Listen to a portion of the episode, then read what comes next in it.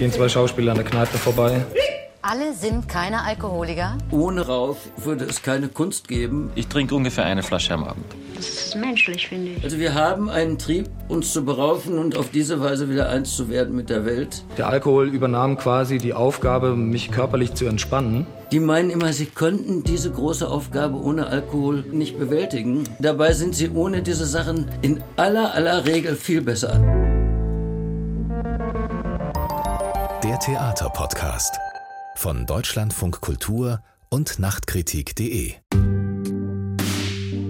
Herzlich willkommen zur Ausgabe 55 des Theaterpodcasts mit Elena Philipp und Susanne Burkhardt. Und ja, es geht heute um diesen Trieb, uns zu berauschen und eins zu werden mit der Welt. Wie macht man das im Theater? Und äh, wie sind wir drauf gekommen, Elena? Durch den letzten Podcast eigentlich. Genau, Tobi Müller sagte ja, eigentlich müsste man mal was über Alkohol und das Theater machen. Das hatten wir uns auch schon ein paar Mal gedacht. Letztes Mal sind wir da nicht dazu gekommen, aber wir greifen das jetzt einfach mal auf. Genau, denn Theater und Rausch, das gehört irgendwie zusammen von Anfang an schon, wenn wir an das dionysische Prinzip denken. Das Rauschhafte, das ist natürlich der Ursprung des Theaters, die Ekstase, die Feiern für den Gott Dionysos, den Gott des Weines und zu finden natürlich auch in einem zentralen Stück der Antike, den Backchen, der Wunsch, dem Alltag zu entfliehen. Und äh, wir haben es ja gerade hier schon gehört mit Karl Hegemann, eins zu werden mit der Welt. Also, wie erzeugen Schauspieler Rauschzustände? Muss man dafür eigentlich nüchtern sein? Das ist so eine Frage, die wir uns gestellt haben. Genau, und mit Karl Hegemann, du hast es ja gerade schon gesagt, dem legendären Volksbühnendramaturgen haben wir im Vorab gesprochen. Der erklärt uns mal ganz allgemein, wie Kunst und Rausch zusammenhängen. Es ist ja auch so ein Begriffspaar, das seit Jahrtausenden verschwistert ist. Aber wir haben uns auch zwei Gäste eingeladen, die jetzt in der Leitung sind bei uns. Und da ist zum einen die Schauspielerin Linda Pöppel. Theaterpodcast-Fans kennen sie aus unserer Folge Nummer 43. Da hat sie nämlich von extremen Umbesetzungen von Stücken während Corona erzählt. Da hat sie sich in einer Nacht ein ganzes Stück drauf geschafft. Sie ist eine Spielerin der Extreme. Berliner kennen sie aus dem deutschen Theater. Sie war aber auch schon an anderen Bühnen engagiert, zum Beispiel in Leipzig am Schauspiel Frankfurt. Und es gab eine Inszenierung, in der sie mal mitgespielt hat, in der es eine extreme Szene gab. Darauf kommen wir sicherlich noch zu sprechen. Willkommen, Linda Pöppel. Hallo, ich freue mich sehr. Und wir freuen uns auch, dass Daniel Kremer bei uns ist als zweiter Gast. Auch zugeschaltet, wo man ihn auch aus Berlin kennen könnte, aus dem Kollektiv Talking Straight. Daniel ist Autor, Regisseur und Performer, teilweise solo, teilweise in Gruppen. Und ähm, ja, er ist unterwegs am Gorki, in Zürich, in München. Und er forscht in Sachen Ekstase, hat Erfahrungen mit psychedelischen Substanzen gemacht und sich Gedanken über den Zusammenhang von Rausch und Kunst gemacht. Hallo Daniel. Hi, freut mich. Und um das Ganze ein bisschen plastisch zu machen, hat er so ein leichtes Hintergrundrauschen mitgebracht, passend zum Thema. Den Ich habe mir Grundrausch. Mühe gegeben. Daniel ist nämlich nicht in Berlin, sondern nur per Leitung zugeschaltet, so wie eben auch Linda, die gerade in Dresden mit Sebastian Hartmann probt. Danke für eure Zeit. Und bevor wir dieses große Thema angehen, hören wir vielleicht gleich nochmal Karl Hegemann mit so einer Art Basisinformation zur Grundlage von Rausch und Theater. Wir leben halt zwischen diesem Dionysischen und dem Apollinischen. Das äh, Dionysische ist einfach Hingabe an die Welt, Re Rezeptivität, man lässt es einfach alles passieren und man spürt so die Differenz, die zwischen einem selbst und der Welt ist, nicht mehr. Das macht einen dann so glücklich, wenn man besoffen ist.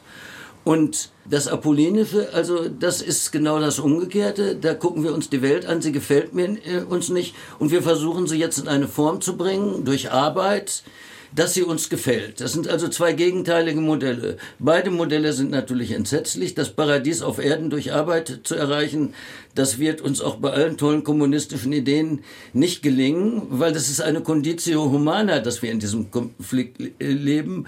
Und wo der dauerhafte Rauf hinführt, das wissen wir ja auch. Also muss man etwas finden, was weder das eine noch das andere totschlägt. Und diese Spannung, die zwischen diesen beiden Modellen liegt, die macht eigentlich unser Leben aus.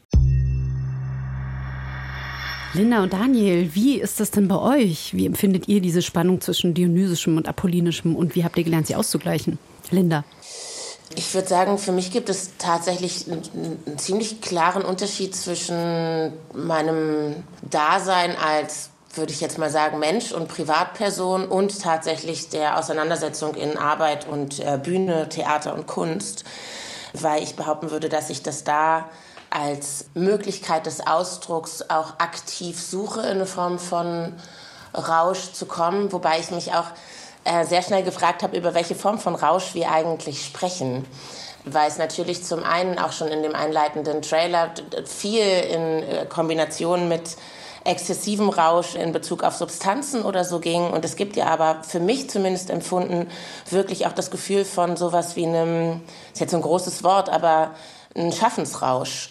Und den suche ich ununterbrochen. So, und da weiß ich gar nicht genau, ob ich den Einklang überhaupt als Möglichkeit wahrnehme, sondern ich glaube, getrieben bin ich eher von einer Auflösung von Grenzen und dem Versuch oder der Sehnsucht oder dem mich selber herausfordern, im, ja, in sowas wie so ein, in, ins Fliegen zu kommen. So, letztendlich Kontrollverlust. Was würdest du sagen, Linda, was brauchst du, um in diesen Zustand zu geraten, um die Grenzen auflösen zu können? Mmh, Vertrauen ist, glaube ich, das Allerwichtigste, weil ich finde, dass man in diesen Zuständen sehr verletzlich ist. Und letztendlich habe ich mir so ein paar Gedanken gemacht und dachte so, ah ja, Wahnsinn, eigentlich hat das schon auch mit einer enormen Vorbereitung zu tun. Also, weil ich weiß gar nicht genau, was ich von diesen Rauschzuständen halte, die quasi so Übereinkommen oder so. Ne? Also ich will gar nicht, dass ich das nicht auch zwischendurch genieße oder so, absolut. Aber wenn ich in Bezug auf Kunst darüber nachdenke, würde ich behaupten, hat das in, in meiner Erfahrung bisher schon damit zu tun, dass ich eigentlich extrem gut vorbereitet bin. Das Glück habe, ja in Kontexten zu arbeiten, wo man vorher sehr lange probt und spricht und sich wirklich auch so auf bestimmte Themen und Gedankenströme eintunt um dann aber im besten Falle eben an diesen Punkt zu gelangen, wo es äh, dem Zeitpunkt, wo man das auch quasi veröffentlicht und es mit Menschen teilt, die Kontrolle abgibt und da diesen Raum ermöglicht, wo Perspektivwechsel möglich sind, wo sich eine Wahrnehmung verschieben kann. Würdest du sagen, dass diese besonders gute Vorbereitung wichtig ist, um den Rausch kontrolliert zu erzeugen?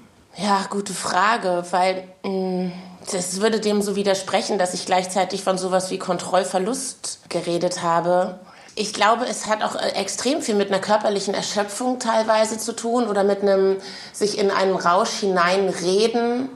Und die Vorbereitung, glaube ich, zirkelt einfach nur ab, durch welches Tor man geht. Oder vielleicht auch die Grenzen, innerhalb dessen so ein Kontrollverlust stattfinden kann. Also du sprachst von Vertrauen, dass man so eine gewisse Sicherheit hat, weil man weiß, über was man rübergeht, aber wo man sozusagen auch eingehegt bleibt durch Kolleginnen oder durch den Text oder die Bühnensituation. Ja, genau, absolut. Also weil ich glaube, diese Form von Rausch, die letztendlich Selbstzerstörung bedeutet, kenne ich, aber daran habe ich das Interesse verloren ich empfinde das dann sehr auf mich selbst bezogen. Und das, was mich inzwischen aber reizt, auch in Bezug auf Theater und Kunst, ist eigentlich mich eher auch als sowas wie, keine Ahnung, es gibt ja diesen Begriff von so Tripsitter, ne? Also wenn jemand anders einen Trip wirft und ich sozusagen dabei bin als Begleitperson, damit man nicht auf einem Horrortrip landet und so weiter. Und sowas finde ich in Bezug auf so eine Überlegung von Theater im Sinne des Rausches irgendwie schön, dass es gar nicht nur darum geht, was ich da für eine Selbsterfahrung mache, sondern eigentlich auch darum, kann ich ein Tor öffnen, damit das ein kollektiver Rausch wird. Also dann als Angebot an ähm, ein Publikum, an mein Gegenüber, an meine Kollegen und Kolleginnen. Ja, und da finde ich die Selbstzerstörung boah, so langweilig auch. Daniel, wir haben schon ganz viel gehört. Auf welche Aspekte möchtest du denn als erstes reagieren? Ja, auf die Selbstzerstörung, also da kann ich auf jeden Fall mitgehen. Da habe ich auch schon einige Erfahrungen gemacht in die Richtung, dass das wie so sich anfühlt wie so der schnellste Weg in den Rausch und das Reale. Und ich reiße die Konsensrealität auseinander. Ihr könnt mich alle mal mit eurer Zivilisation und so weiter. Und dass da so diese Sehnsucht, das aufzureißen, so groß ist, dass ich dann mich gleich mit so ein bisschen zerfetze. Kenne ich auf jeden Fall auch aus meinen ersten Schauspielversuchen, so im Jugendclub, wo habe ich irgendwie so ein Junkie gespielt und habe mich dann vorher sowas von zugrunde gerichtet, bevor ich dann aufgetreten bin. Hat sozusagen so der eigentliche Akt schon vor dem Auftritt äh, stattgefunden. Also ich stimme zu, das ist eben eine Kunst. Also das ist ein Handwerk für sich, diese Ekstase eben in den richtigen Dosen und auf die richtige Weise einzurahmen. Darum wird es ja auch in den kulturellen Kontexten, wo immer noch kollektiver Rausch so ganz eigen, selbstverständlich eingebettet ist, halt auch eben in bestimmte Settings gesetzt. So, und tanzt man halt eine ganze Nacht oder so. Und das hat total krasse Regeln und die dürfen auch nicht überschritten werden, weil sonst gerät es halt außer Kontrolle. Und gleichzeitig weiß ich, dass ich ohne den Zugang zu diesem Ekstatischen halt nicht existieren kann. Und ich glaube auch, dass mich das zum Theater gebracht hat, weil ich irgendwann gesehen habe, hey, da kann man ja das, was sowieso die ganze Zeit passiert, einfach mal verkörpern. Weil es immer dieses Ding war, warum sind die Leute alle so still und warum tun die alle so, als wäre es? Und eigentlich geht in jedem so eine griechische Tragödie ab die ganze Zeit, egal in welchem Moment. Und diese Erleichterung, dass sich das ausdrücken darf, die hat mich, glaube ich, auf jeden Fall zum Theater gebracht. Ihr habt ja alle irgendwie einen Bezug zur Volksbühne, haben wir bei der Vorbereitung gemerkt. Also Linda, du warst bei P14, Daniel, du hast auch in der Volksbühne schon gearbeitet und die Volksbühne hat ja so ein bisschen den Ruf, dass es da richtig abgeht bei den Partys oder vielleicht muss man eher sagen abging, in dieser, vor allen Dingen in diesen vielen Jahren der Kastorf-Ära, wo ja Karl Hegemann auch Dramaturg war. Alkohol ist generell ein Problem, hat nicht nur das Theater, aber dass das Theater einen besonderen Bezug hat zu Drogen und Rauf äh, auf, aufgrund dessen, was da produziert wird, das muss man natürlich bedenken. Also ich meine, ich kann sagen, dass früher, also meinetwegen, als ich angefangen habe an der Volksbühne und so in der Zeit, da wurde so automatisch so viel gesoffen, dass ich das selber auch erst, als mir das mal ein Arzt gesagt hat, als ich fragte, woher meine äh, Tremor an den Händen kommt, dann sagt, ja, Sie trinken so viel, merken Sie das nicht? Und da habe ich gesagt, aber ich trinke nur viel weniger als die anderen. Ne? Das stimmte wahrscheinlich auch, aber das war schon genug. Also es ist offenbar für den Beruf nicht ganz unförderlich. Ich kenne eigentlich überhaupt keine Regisseure, die gar nichts trinken, bis auf einen, der ist aber Alkoholiker. Und da muss man übrigens auch erfreulicherweise sagen, ich nenne keine Namen, dass der durch seinen plötzlichen Entzug keinerlei Leistungsminderung äh, zu verzeichnen hat. Das ist ja sowieso das Problem. Die meinen immer, sie könnten diese große Aufgabe ohne Alkohol oder dann, was noch viel schlimmer ist, ohne Kokain nicht bewältigen. Äh, dabei sind sie ohne diese Sachen in aller, aller Regel viel besser. Das ist etwas, was einen als Dramaturg quält. Würdet ihr sagen, dass diese Zeiten so vorbei sind und dass da so eine, so eine, so eine Art Nüchternheit eingezogen ist? Vielleicht ist das ja auch eine Altersfrage, wenn ich euch jetzt beide höre, dass ihr sagt, wir haben früher auch ziemlich selbstzerstörerisch da äh, Kunst gemacht und haben jetzt gemerkt, das bringt es irgendwie nicht. Ist das vielleicht einfach so ein Altersding oder hat sich da generell was verändert? Ich würde die Frage erstmal Linda geben, weil ich war da nur mal zu Besuch, würde ich sagen. Ganz geschickt. Oh Gott, also ich kann jetzt, glaube ich, auch, das wäre, glaube ich, auch ein bisschen wild, wenn ich jetzt anfangen würde, über die Volksbühne zu sprechen. Ich kann aber natürlich über diese Form von ekstatischer Entladung sprechen, die ich durchaus auch an diesem Theater wahrgenommen habe, wobei ich hier wirklich sagen möchte, Gott, ich weiß überhaupt nicht, wer das hört, sprich, ich war dort im Jugendclub, ich war bei P14, das war sowieso für mich das mit das prägendste Urerlebnis, was den Beginn meiner Begegnung mit Theater anging. Demnach war, habe ich in der Erinnerung, war ich sozusagen sowieso in einem völligen Dauerrausch. Also weil das so viele neue Eindrücke waren, weil das so überwältigend für mich war, weil das eine andere Art des Ausdrucks war, des Denkens, der Begegnung. Das war für mich äh, so mitten in Berlin so eine ganz kleine Insel von wirklich dem Gefühl, ganz nah am Leben zu sein. Ähm, so, das ist aber wahrscheinlich auch ein total, ja, sehr subjektiver und nahezu kitschiger äh, und sehr romantischer Blick auf meine Erfahrung. Ich kenne das aber zum Beispiel auch, ich war dann irgendwie in Leipzig engagiert und da würde ich behaupten, haben wir auch extrem viele rauschhafte Momente erlebt, haben die teilweise aber auch in unserer Kunst total gesucht und aber auch danach. Und ich lege ja auch zwischendurch immer mal wieder auf, auf Partys und vor allem auf Premierenpartys. Und das ist zum Beispiel etwas, was ich merke, dass das nicht mehr unbedingt dazu führen muss, dass es diese Form der Entladung gibt. Und zwar nicht nur in so den Teams, die gerade Premiere hatten, sondern eigentlich sogar in Verbindung auch mit dem Publikum. Aber das ist etwas, woran ich nach wie vor extrem arbeite. also ich möchte das ermöglichen. Ich finde das wunderschön. Mir macht es wahnsinnig Freude und ich finde auch in Bezug auf Rausch spielt für mich der Körper und tatsächlich auch äh, Musik eine wahnsinnig große Rolle. Ich würde behaupten, auch in den Stücken, in denen ich in rauschhafte Zustände gekommen bin, war Musik immer ein wesentlicher Part und darin quasi sowas wie ein Mitspieler und deshalb ist, glaube ich, ich kann nicht ganz einschätzen, wie sehr das noch gewollt ist. Ich habe das Gefühl, es, es wird nicht mehr so als Teil des Rituals Theater verstanden, dass es auch um Entladungsprozesse geht und die im besten Falle genauso kollektiv stattfinden, abseits des Theaterraums und des, des Zuschauerraums, nämlich in einer Form von Begegnung, Party und Tanz bis hin zum rauschhaften Abend danach, um Erfahrungen auszutauschen, um sie zu transformieren. Ja. Das heißt, wenn ich das richtig verstehe, ist Alkohol nicht mehr das zwingende, wie soll ich sagen, Begleitmittel von rauschhaften Abenden und von Kunst? Uh, also es ist mir jetzt auch noch nicht untergekommen, dass Alkohol keine Rolle mehr spielt. Also ähm, ich weiß es gar nicht. Ja, ich glaube, da, da ist ja eher auch die Frage, welche Rolle Alkohol generell in unserer Gesellschaft spielt. Und das zeigt sich auch in der Kunst, würde ich behaupten. Mhm. Naja, gilt ja immer noch als Genussmittel und weniger als Droge, auch wenn er so schädlich ist wie andere Substanzen. Du hast vorhin, Linda, das schon angesprochen, ganz korrekt, dass wir Rausch hier auch so ein bisschen auf verschiedenen Ebenen fahren. Also einmal den Substanzgebrauch, aber dann natürlich auch Rauschzustände, wie du sie beschrieben hast, einen Kontrollverlust, den man irgendwie durch ein gewisses schauspielerisches Handwerk herbeiführt. Ich fände ja nochmal total spannend, wie du diese Form von körperlicher, ich nenne es jetzt einfach mal Enthemmung, du kannst es gerne anders nennen, herbeiführst. Du hast in Berlin mal in der Inszenierung gespielt, die ziemlich Furore gemacht hat, ähm, sowohl positiv als auch negativ, ganz starke Reaktionen hervorgerufen hat. In Staniolpapier auch von Sebastian Hartmann inszeniert. Da hast du eine Prostituierte gespielt, warst die ganze Zeit auf der Bühne nackt. Das wurden eigentlich nur so einzelne Wörter aus dem Text aufgerufen, fast schon geschrien.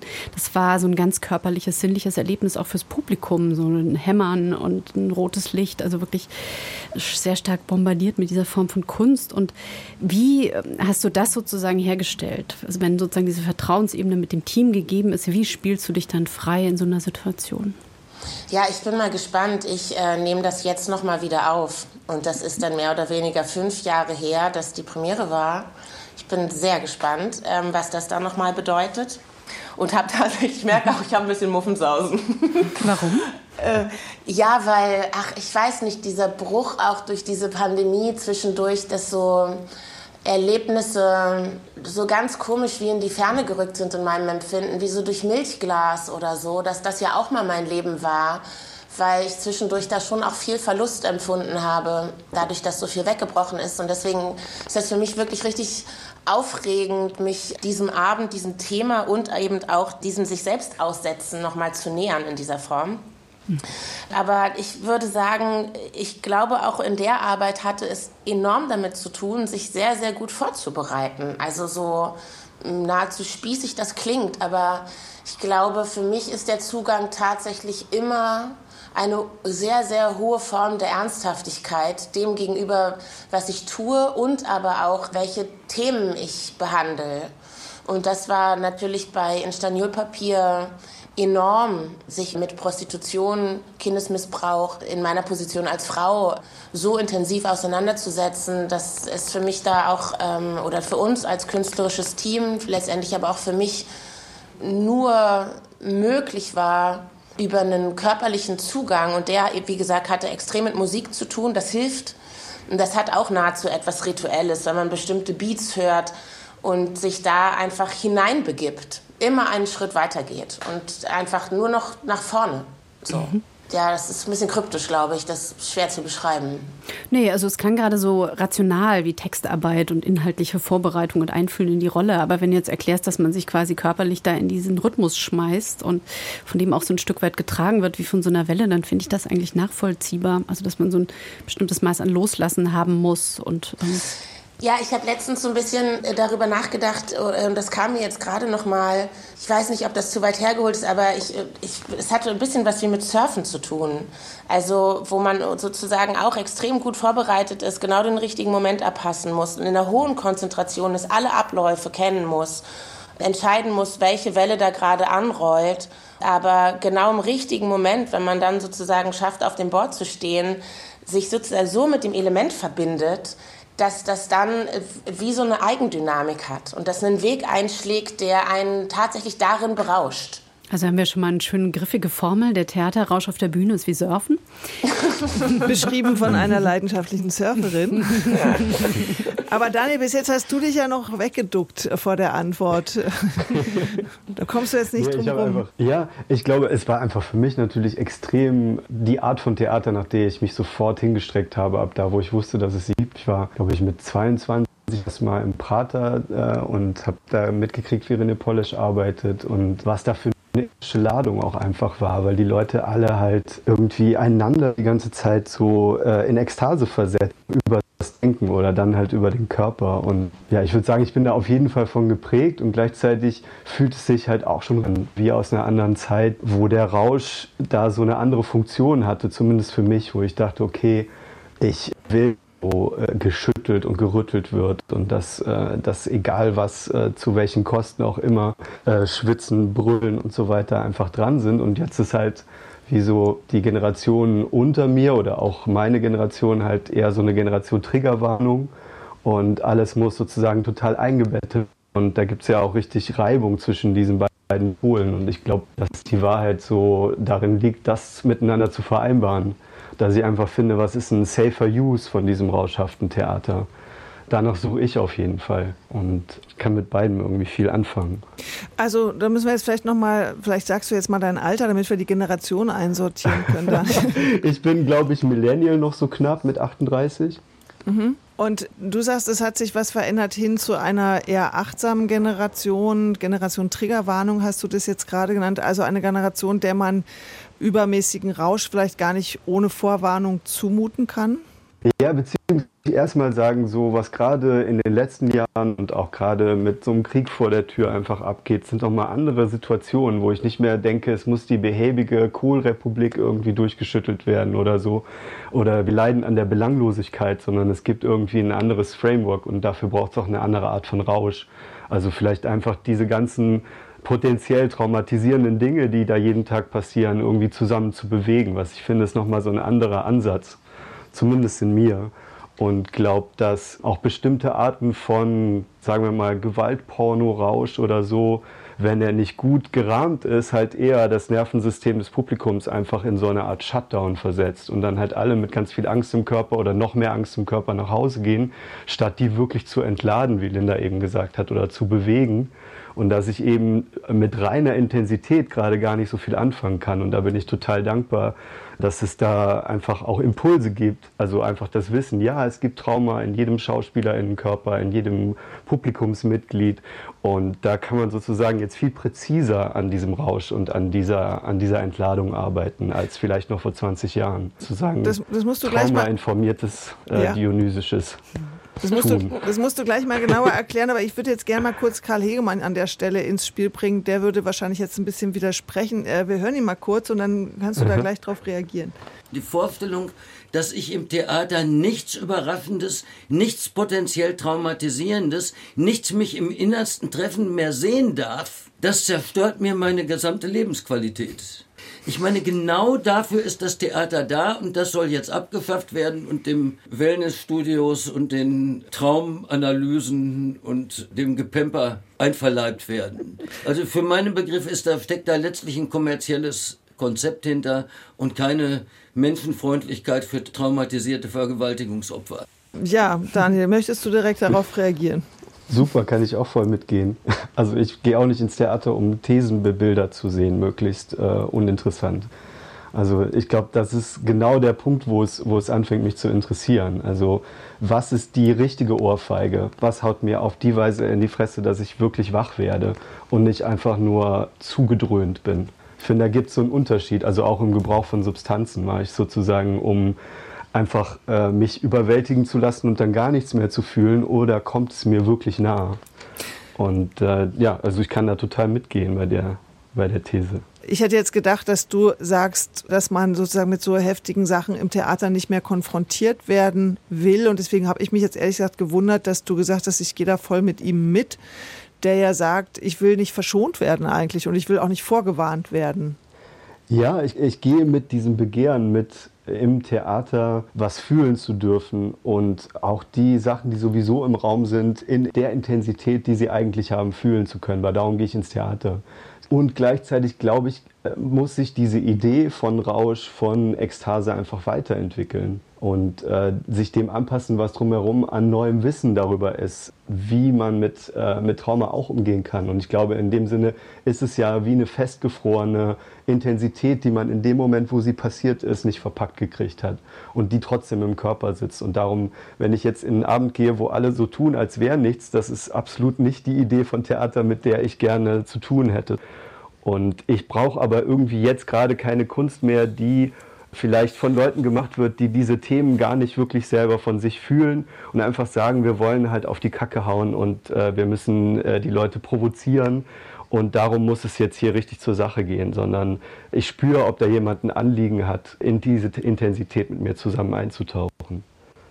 Du hast dir viele Gedanken gemacht über den Zusammenhang von Rauschzuständen und Kunst. Was würdest du denn mit Blick auf deine Erfahrung, die du bei deinen Nachforschungen gemacht hast, was könntest du denn sagen, wie sich ein spiritueller Rauschzustand auf das Schaffen auswirken kann? Also es ist irgendwie so ein generelles Gefühl, dass wir ohne diese Substanzen, ohne die Hilfe von Pflanzen sowieso eine völlig andere Spezies wären. Und dass es mich extrem interessiert, woher kommt jemand. Es gibt ja dieses Meme, wo eine Spinne Netze webt und man hat denen irgendwie verschiedene Substanzen gegeben, so Psilocybin und Heroin und Kaffee und die machen immer völlig andere Spinnweben dann. Und das interessiert mich auf jeden Fall sehr. Was ist so Hopfenkunst oder also es gibt auch diese Stoned Ape-Theorie, die total unwissenschaftlich ist, die aber als Mythos mich trotzdem total interessiert, eben in dem Sinne, ab da, wo die Menschen so einen Bewusstseinssprung gemacht haben, weiß man ja nicht, warum das Gehirn plötzlich so groß geworden ist. Und es gibt da eine Theorie, die sagt, ab da, wo die ersten Affen, Menschen halt so Psilocybin-Pilze entdeckt haben und die gegessen haben. Und ab da ging es so los mit Religion und Imaginationskraft und sowas alles. Und ohne Kaffee gäbe es keine Aufklärung, soweit ich weiß. Und die Kunstgeschichte des 20. Jahrhunderts kann ich mir nicht vorstellen ohne Opium, ohne Marihuana. Und ja, sehe das so in diesem, in diesem breiteren Kontext, dass wir eigentlich so wie Companion Species haben auf der Ebene.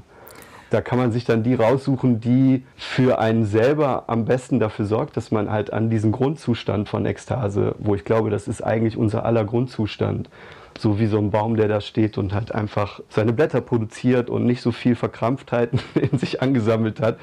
Ähm, so finde ich, ist auch unser Grundzustand. Und äh, wie man an den am besten rankommt, ist, glaube ich, für jeden individuell so. Im weiteren Sinne führt es mich eben dahin, dass wir niemals alleine kreieren. Also dass diese Idee von dem Genie, das irgendwie aus dem Nichts heraus oder aus sich heraus was produziert, ist. Und ob ich jetzt mit anderen Menschen zusammen eine Ekstase ohne Substanzen erzeuge, aber wir halt zusammen diesen Zustand herstellen, oder ob ich halt äh, zehn Tassen Kaffee trinke, das ist halt, äh, ja, es gibt immer dieses Verbündetsein. Ich glaube, darauf will ich hinaus. Co-kreieren mit Substanzen.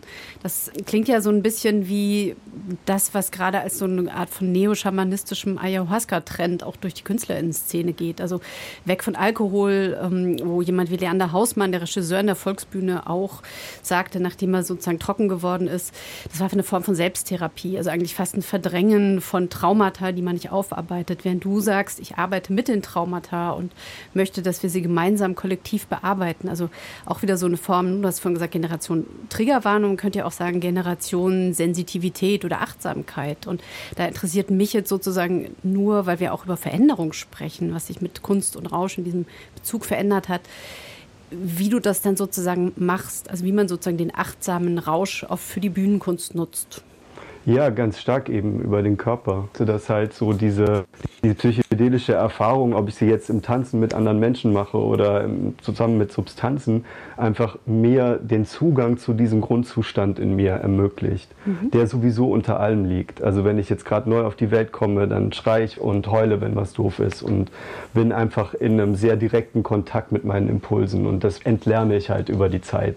Und ich glaube, dass da das ganze Reservoir an Lebendigkeit, was wir eigentlich zur Verfügung haben, halt abgeschnitten wird. Und wenn ich, egal ob ich jetzt probe und mit meinem Körper bin oder in anderen Kontexten, gilt es wie so ein, so ein Rückerinnern, das, was eigentlich meine Natur ist. Mhm. Und damit gehe ich dann auf die Bühne und verbinde das dann mit Ideen, dem, was mental passiert und so weiter. Jetzt ist ja Kunst immer connected irgendwie auch mit Rauschmitteln. Wir erinnern uns an Artaud oder Hermann Nitsch oder wie sie alle heißen. Also ohne Substanzen keine Kunst, könnte man meinen. Karl Hegemann besteht aber darauf, dass die beste Kunst eigentlich entsteht ohne den Kontext von Rauschmitteln. Und da hören wir ihn gerade noch mal.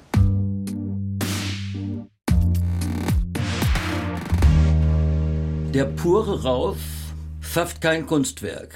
Der pure Rauf, der macht uns halt zu Volltrotteln oder äh, daneben. Dieser Versuch im Rauf, die verloren gegangene Einheit mit der Welt, also das Einssein mit allem wiederzufinden, landet in der Gosse, da liegt man dann glücklich im Rindstein und ist vereinigt mit der Welt und wenn man wieder aufwacht, ist natürlich der ganze Spaß vorbei. Also das ist keine Kunst. Ne? Und deshalb am Beispiel des Schauspielers entwickelt das hier wirklich äh, Nietzsche so richtig trocken, haarfarf. Der Schauspieler zeichnet sich dadurch aus, dass er den Rauf auf der Bühne zelebriert, aber nur als gespielten Rauf. Also der Schauspieler ist dazu in der Lage, wenn er nüchtern ist, auch Hölderlin, von dem das, ja, das Ganze ja kommt, der sagt ja immer, äh, die Nüchternheit ist die Voraussetzung für die Begeisterung also für den Rauf, für das Hingerissensein von etwas. Und da, wo die Nüchternheit dich verlässt, kannst du es alles vergessen. Ne? Und das macht natürlich diese Möglichkeit, im ästhetischen Raum rauf zu spielen, das macht die äh, so faszinierend, weil es ist eigentlich der Ort, wo der Rauf wirklich stattfinden kann, als intersubjektives Ereignis. Das ist auf der Bühne und da, und das ist natürlich jetzt wieder die tragische Kehrseite, ist er natürlich nur gespielt. Es ist nur ein scheinbarer Rauf. Also ich bin mit meiner Disziplin natürlich weit weg von diesem Einswerden mit, all, mit allem, um das es eigentlich geht. An der Musik könnte man das natürlich auch sehr gut exemplifizieren, welche Disziplin es erfordert, sich in einen Rauf zu spielen und welche apollinischen Anstrengungen, das geht ja auch auf keine Kurhaut. Ist deshalb vielleicht wichtig, danach in die Kantine zu fallen, um dann sich im Kantinenrausch, im echten Rausch, dann ein bisschen zu erholen von der nüchternen Rauscherzeugung? Also das würde ich absolut nicht mystifizieren. Das ist nicht anders als in je, also diese Geschichte ist, dass man abends noch einen trinkt. Das ist nicht anders als sonst wo und in der Jugend ist das mehr und dann später nimmt es ab. Manche lassen es dann auch ganz. Also ich glaube ja, dass gerade durch diese Disziplin nötig ist, um das Theater zu machen und wo es absolut nicht geht, dass einer bei der Probe betrunken ist oder so. Es geht einfach nicht. Und auch, und auch diese Ausnahmefälle, dass einer besoffen gespielt hat. Äh, also da gibt es schon ungeheuerliche Sachen. Also ich finde auch es richtig, dass auf der Bühne überraschende Sachen äh, passieren.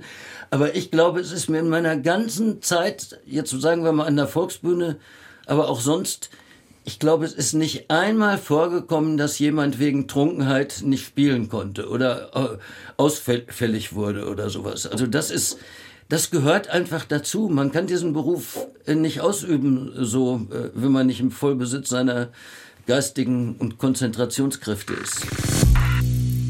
Darf ich da einhaken? Ja. Unbedingt. Ja, weil also meine Assoziationskette geht sehr schnell dahin, dass wir eigentlich über Bewusstseinszustände sprechen. Und die Frage ist, wie gerät man dahin? Und ich das Gefühl habe, dass es, das, was ich damit verbinde, ist eine andere, eine andere Wahrnehmung von Raum und Zeit, Gefühlsintensität. Und das ist, glaube ich, etwas, was teilweise mit Rauschmitteln in Verbindung gebracht wird, um an diesen Punkt schneller zu kommen. Ich mich aber total frage, was das eigentliche Begehr dahinter ist. Und ich glaube, das ist jetzt sozusagen mein Gefühl dazu, ist letztendlich die Suche nach Verbindung, nach einem Zusammengehörigkeitsgefühl. Und ich glaube, dass das immer Mut braucht, dem tatsächlich Raum zu geben und sich das selber sozusagen auch ähm, bewusst zu machen, dass das die eigene Sehnsucht ist. Und da sind, glaube ich, ähm, Rauschmittel eine Möglichkeit, den Sprung zu wagen. Ich für mich merke aber, was das natürlich auch mit mir macht, wenn ich quasi eine Form von auch Angst oder das, was ich vorhin als Verletzlichkeit beschrieben habe, überwinde in einem vermeintlich nüchternen Zustand. Das sind auch irgendwie so, nüchtern klingt dann auch sofort so, als wäre es irgendwie so ein super langweiliges, boring Leben. So, ne? Das meine ich damit gar nicht. Sondern ich finde das extrem aufregend, weil ich das Gefühl habe, dass es eigentlich ja zumindest für mich darum geht, auch eine Verbindung zu mir selbst zu haben. Und da kann ich nur beschreiben, dass ich das teilweise mit Rauschmitteln so für mich nicht unterschreiben konnte. Und ich merke, dass mich das aber in Bezug auf Kunst und Erleben und die Möglichkeit, in Verbindung zu treten und darin auch Menschen einzuladen, diesen rauschhaften Zustand kollektiv zu erleben, wie so ein Angebot wieder die Vereinzelung ist. Und das berauscht mich dann wiederum. Also mache ich mich klar, da sozusagen ja auf die Reise zu gehen letztendlich. Also im Sinne von Trip, ne? Einfach auf die Reise zu gehen und eben nicht Urlaub zu machen. Also wenn ich da Karl Hegemann richtig verstehe, eben zu sagen, so, dass wir nicht nur bloße Verwalter von Form, Satz und Gedanken sind, sondern uns auf die Reise bewegen, die immer eine aufregende ist, weil man beim Reisen ständig die Orte wechselt, die Perspektiven letztendlich mitunter gar nicht weiß, wo man hinreist, aber man hat sich auf den Weg gemacht. Ich habe gerade die ganze Zeit, als ihr gesprochen habt, weil ihr scheint euch da sehr einig zu sein in diesem Wunsch nach Verbindung, was ja auch so ein bisschen in diese Richtung geht, zurück in die ursprüngliche Einheit mit der Welt. Daniel, du sagst, das hat man als, also von Geburt kennt man das eigentlich und wir trainieren es uns dann so ein bisschen ab. Der Regisseur Leander Hausmann hat mit dem Zeitmagazin gesprochen Anfang dieses Jahres. Und der hat eigentlich eine ganz andere Generation beschrieben. Der meinte, in der DDR sei das Trinken Teil des Arbeitsalltags gewesen und auch eine Form von Selbsttherapie oder eigentlich Ersatz für eine Therapie. Der sagte nämlich, und da musste ich auch an dich denken, Daniel, dass man sozusagen traumasensibel arbeitet. Nee, diese Traumata sind einem gar nicht bewusst geworden. Also man hat eigentlich getrunken, um das zu dämpfen. Und auf dieser Grundlage von abgedämpftem Innenleben konnte dann eigentlich sozusagen erst die kreative Arbeit entstehen. Weil wir ja auch schon drüber gesprochen haben, wie sich das verändert hat Könnt ihr sowas nachvollziehen als einen Generationenwechsel? Ich würde denken, ja. Und nochmal, ich glaube, es gibt nicht nur den Weg in diese Selbstzerstörung oder ins super achtsame, irgendwie aseptische, man darf über nichts mehr sprechen und man muss immer ganz entspannt sein die ganze Zeit, sondern ich glaube, ein, ein wirklich gut funktionierendes Nervensystem ist ja eben nicht die ganze Zeit reguliert, sondern hat eben auch diese Peaks und liefert sich eben auch dem eigenen Trauma aus. Und ich glaube, wenn ich diese wissenschaftlichen Erkenntnisse, die in den letzten 20 Jahren eben popularisiert wurden, da einfüge, dann merke ich, dass zum Beispiel eine Triggerwarnung total sexy sein kann. Also wenn ich zum Beispiel mein Miracle of Love spiele, am Ende der Show, wenn ich mich selber so wohlfühle mit dem Publikum und wir in unserer Liebesbeziehung, die in dem Stück passiert, halt so weit gekommen sind, dass ich gerne Sex mit dem Publikum hätte, dann habe ich auch Sex mit dem Publikum. Also ich penetriere mich selber und lasse das Publikum meinen Finger steuern über äh, Rasseln, die das Publikum äh, macht. Das habe ich mit Annie Sprinkle erarbeitet. Und da gibt es vorher ganz schön viel Ankündigung, was jetzt als nächstes passiert und auch ein detailliertes Möglichkeit nochmal, sich zu, von mir zu verabschieden und die Show vorher abzuschließen. Und ich habe das Gefühl, dass der Rauschzustand und der ekstatische Entladungszustand danach umso intensiver ist. Also auch im Sex kann ich ja vorher einfach erstmal über das sprechen, was ich gerne mag, weil dann kann ich viel zielgerichteter in den Rausch kommen. Also da gibt es, glaube ich, einfach wie so einen Wandel im Bewusstsein, dass ich nicht unbedingt überrollt werden muss um Intensität zu erleben, sondern im Gegenteil, dass ich dann viel offener für die Intensität bin.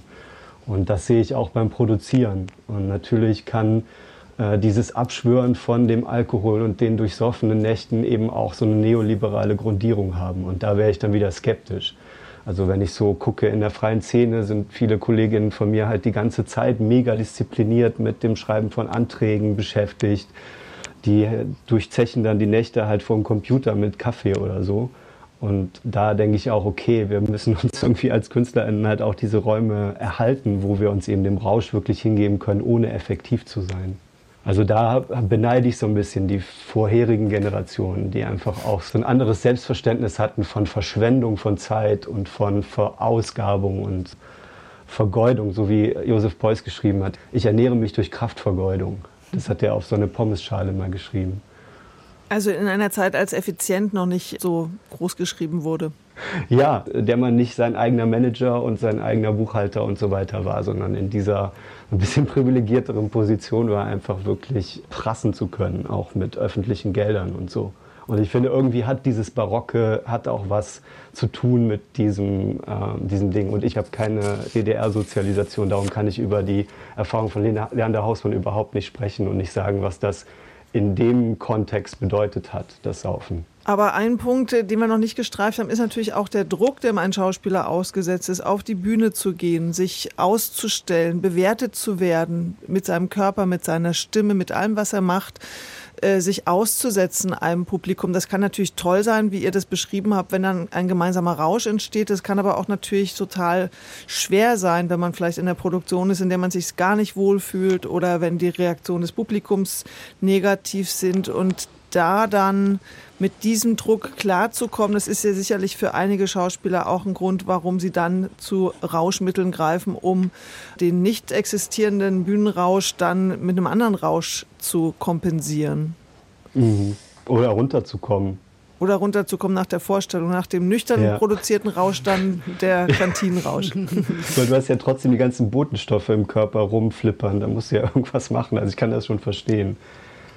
Ja, ich kenne diesen Druck. Für mich ist es aber tatsächlich, das war für mich nie gekoppelt mit eben der Form von Kompensation durch Rauschmittel oder so, sondern ich kenne diesen Druck und letztendlich die Angst, da in einen Bewertungsstrudel zu geraten, den man selber in keinster Weise noch kontrollieren kann oder so. Und habe das ja auch selber an besagtem Beispiel, was wir vorhin kurz hatten, mit Ingenieurpapier durchaus auch erlebt, äh, an der eigenen Person und auch an meinem eigenen Körper und das war heftig, aber ich habe das nicht mehr so doll. Also bisschen, naja, gar nicht klingt auch so blöd, aber ich habe das nicht mehr. Ich glaube aber, das hat sozusagen nochmal mit was ganz anderem zu tun, weil ich einfach durch eine Zeit gegangen bin, in der ich sehr viel Verlust erlebt habe und sich, glaube ich, bei mir sowas wie das Empfinden von Angst und Kontrollverlust massiv geändert hat, weil ich durch eine Phase durch bin, in der ich das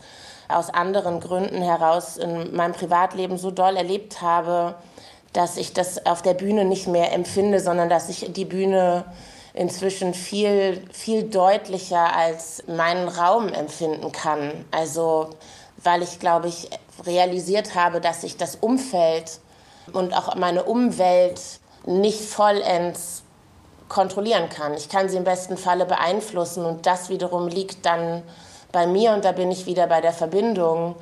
Darin weiß ich ja sehr genau, was meine Sehnsucht ist, warum ich Kunst mache, warum ich auf Theaterbühnen gehe, ähm, was ich sagen möchte, womit ich äh, eine Verbindung aufbauen möchte. Und das hat, glaube ich, letztendlich wirklich mit Mut zu tun. Und das ist aufregend, aber es macht mir nicht mehr so viel Angst. Daniel, wie ist das mit dem Mut bei dir? Wie viel. Mut brauchst du, um Rauschzustände zuzulassen?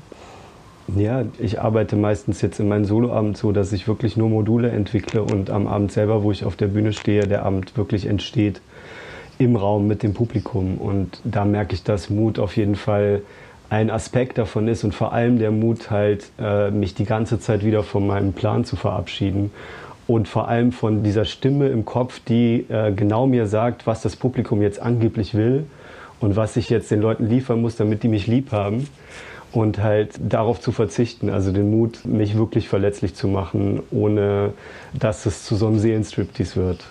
Na, ich glaube, eine interessante Frage, die wir, glaube ich, wahrscheinlich gar nicht beantworten können, ist natürlich, was ist eigentlich die Erwartung, wenn Menschen in ein Theater gehen? Also wie sehr gibt es dort eigentlich die Sehnsucht, eine Form von Rauschzustand zu erleben? Wieder in eine Form von Verbindung gehen könnte und da sozusagen das, das Rauschmittel selbst möglicherweise gar keine Rolle spielt, sondern tatsächlich eine gewisse Form von Erwartung und ähm, Wahrnehmungserweiterung. Und ich finde, dafür ist Theater ein sehr guter Ort. Hm. Und das ist wahrscheinlich einer der sehr, sehr seltenen Momente, dass es diesen kollektiven Rausch gibt. Ich überlege gerade, wann das bei mir mal der Fall war. Ich bin ja auch ein Publikum manchmal. Also es passiert sehr, sehr selten, dass diese Verbindung herkommt. Aber es gibt diese Momente, wo man total vergisst, wie lange dauert das jetzt schon. Ich erinnere mich vielleicht eher so an Kastorf-Abende, wo sowas entstanden ist mitunter, wo vielleicht auch durch die Dauer des Abends und das extreme Spiel der Schauspieler sowas entstanden ist. Aber das ist wahrscheinlich das größte Glücksgefühl, wenn das gelingt für die Schauspieler und natürlich auch fürs Publikum. Ja, und ich würde sagen, es sollte gar nicht das Ziel unbedingt sein. Also ich habe jetzt so viel in die Richtung gesprochen, aber ich glaube, dass es vielleicht reicht, dass ich als Künstler vorher durch so viele Erfahrungen gegangen bin, und weiß, wie groß die Amplitude von Emotionen und von Intensität sein kann und dann mit diesem Repertoire spielen kann, äh, auf die Weise, die an dem Abend auch angemessen ist. Und dass dann eben dieses Jahr, ich, ich stimme Linda dazu, ich, ich würde auch ins Theater gehen, weil es eben ein Ort ist, wo ich noch mit ganz vielen anderen Körpern im selben Raum bin. Und die Leute da vorne sind auch Körper. Und ähm, ja, Rausch ist wie so ein Schlüssel für mich, um so einen Raum gut öffnen und auch wieder verschließen zu können. Das hast du schön gesagt. Wir verschließen jetzt den Theaterpodcast-Raum und, und, beenden unser Gespräch an dieser Stelle. Und äh, ganz herzlichen Dank an Linda Pöppel und Daniel Kremer für eure Zeit und für eure Gedanken zum Thema Rausch. Super, vielen, vielen Dank. Dank. Danke euch. Ciao. Und wir bitten natürlich das Rauschen im Hintergrund auch zu entschuldigen. Das gehörte nun einfach mal dazu bei diesem Thema.